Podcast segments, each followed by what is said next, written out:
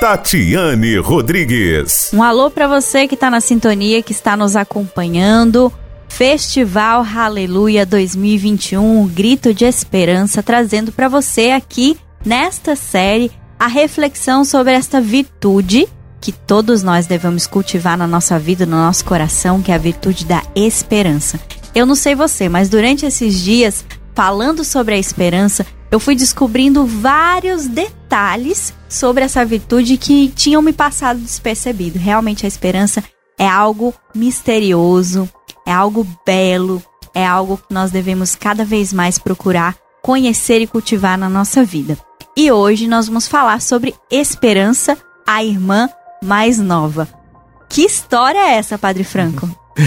Essa base, a base dessa, desse tema de hoje é a base de um texto de um poeta francês chamado, chamado Charles Peguy, que foi inclusive citado pelo Papa Francisco em uma das suas audiências. Charles Peguy escreve um texto no, em um seu livro chamado Pórtico da Segunda Virtude, e ele fala um pouquinho sobre a fé, a esperança e a caridade. Sabe o que são essas três coisas? A fé, a esperança e a caridade?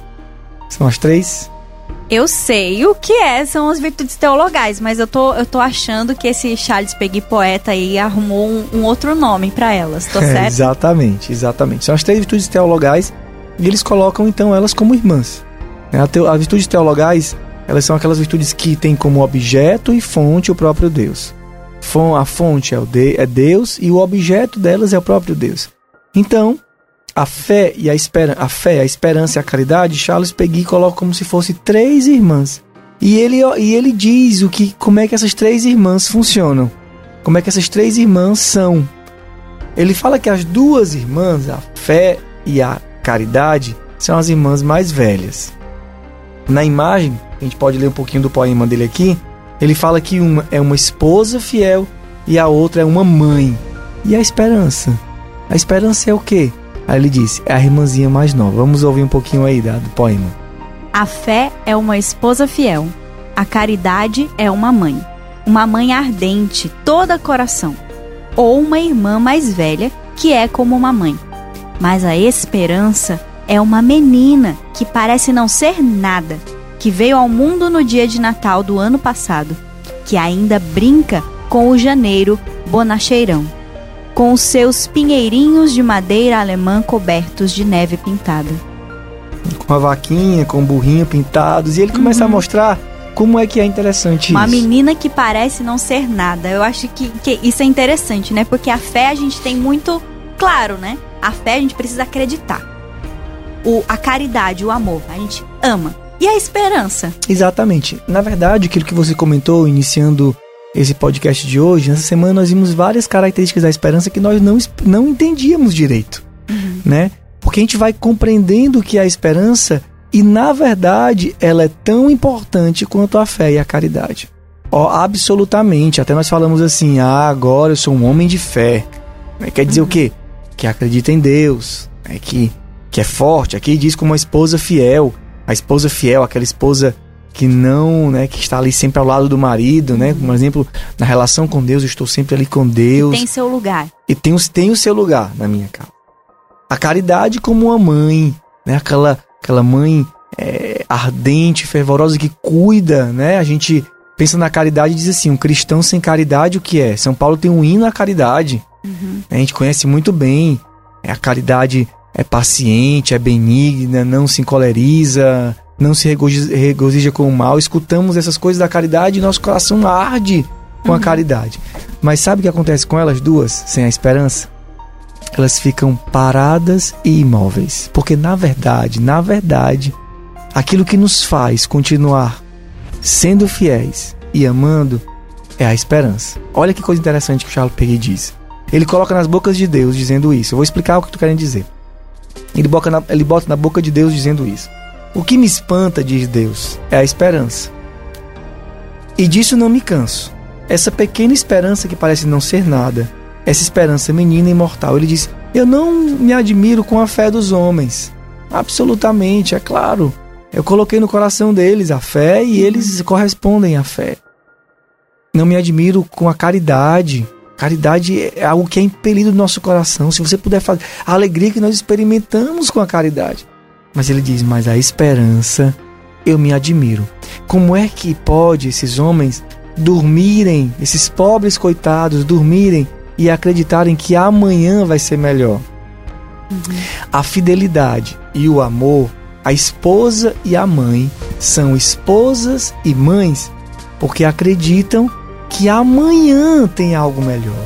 É, essa a, a, a esperança, ela é como essa criança que eleva os olhos e acredita naquilo que às vezes nós adultos não acreditamos mais. Uhum. É como se dissesse assim: meu filho, olha, a sociedade perfeita é quando nós todos nos amarmos uns aos outros, quando não tiver mais pobres no meio da rua, quando a gente conseguir viver é a fidelidade, quando todo mundo for honesto e saber dividir os seus bens para que não falte para ninguém. A criança diz: "Puxa, papai, é isso que eu quero". O adulto diz: "Ah, isso é utopia, tá certo, muito obrigado".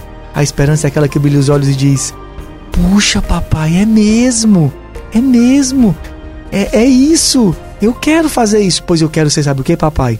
Eu quero ser um doutor, eu quero ser um presidente do Brasil, eu quero ser. Sabe aquele sonho da criança? Porque ela não está pensando só em si. Ela está se enchendo de esperança naquilo que ainda virá. E os adultos são arrastados por elas.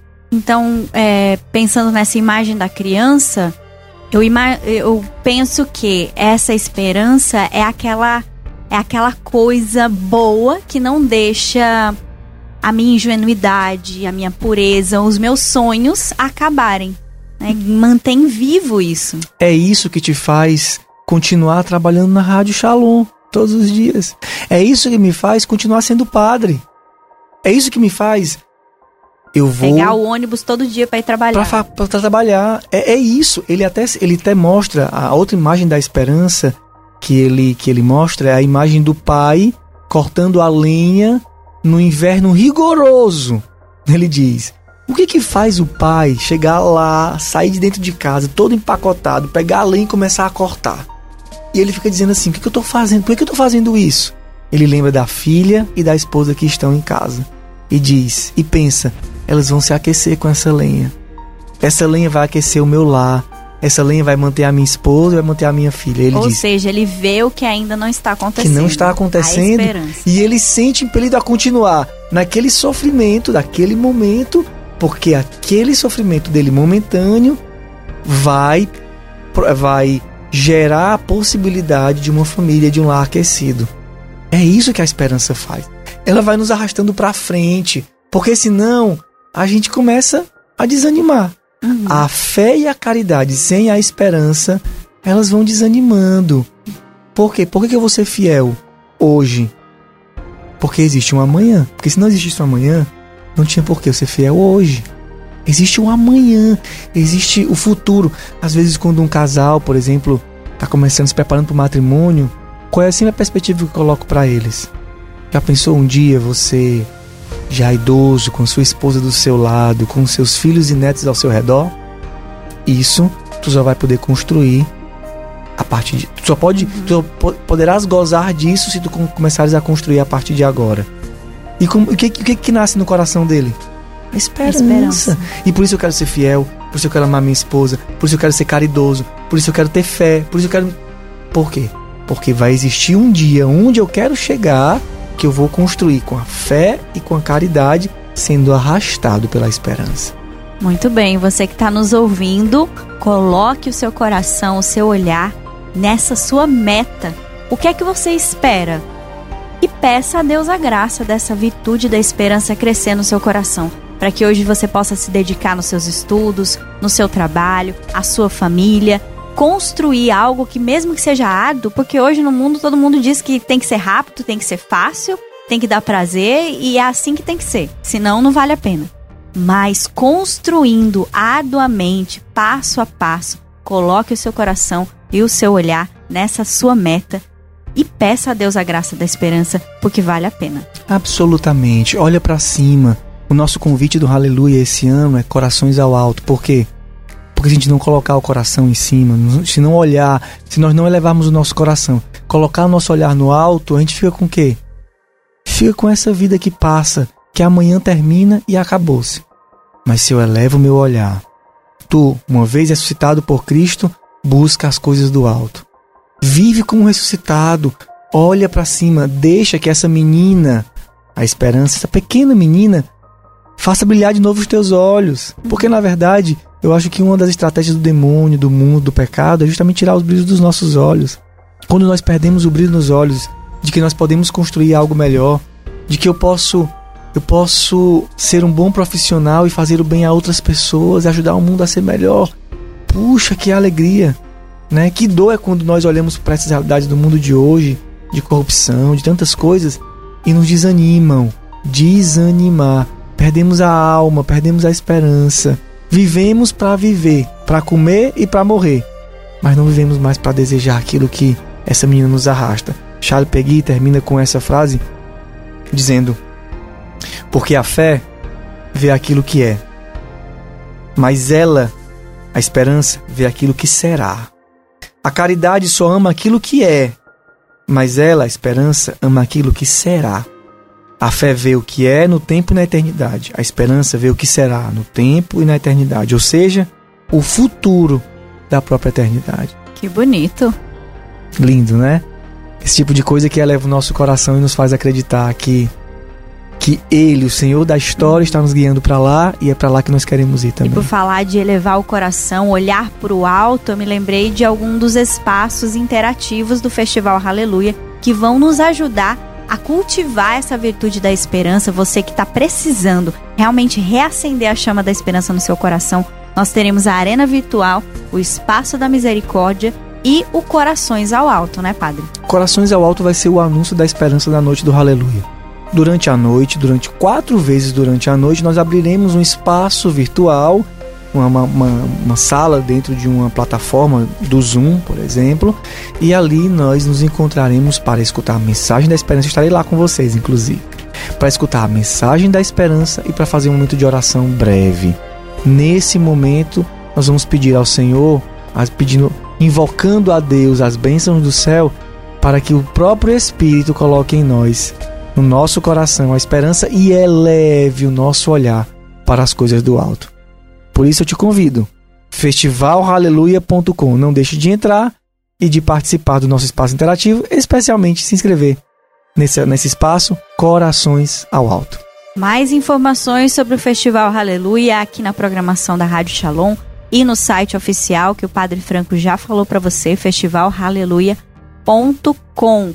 Festival Aleluia 2021, um grito de esperança você não pode perder, cantar a alegria junto com as atrações confirmadas e participar dos espaços de interatividade, cultivando no seu coração a virtude da esperança. E não deixe também de divulgar para aquela pessoa que você sabe está precisando da mensagem da esperança nesse tempo não se esqueça de divulgar e convidar para participar do Festival Aleluia com a gente. Foi uma grande alegria estar nessa semana falando sobre a esperança junto com você, junto com o Padre Franco, né? Te espero no Festival Aleluia. Para mim foi um prazer também estar com vocês. Te espero lá no festival.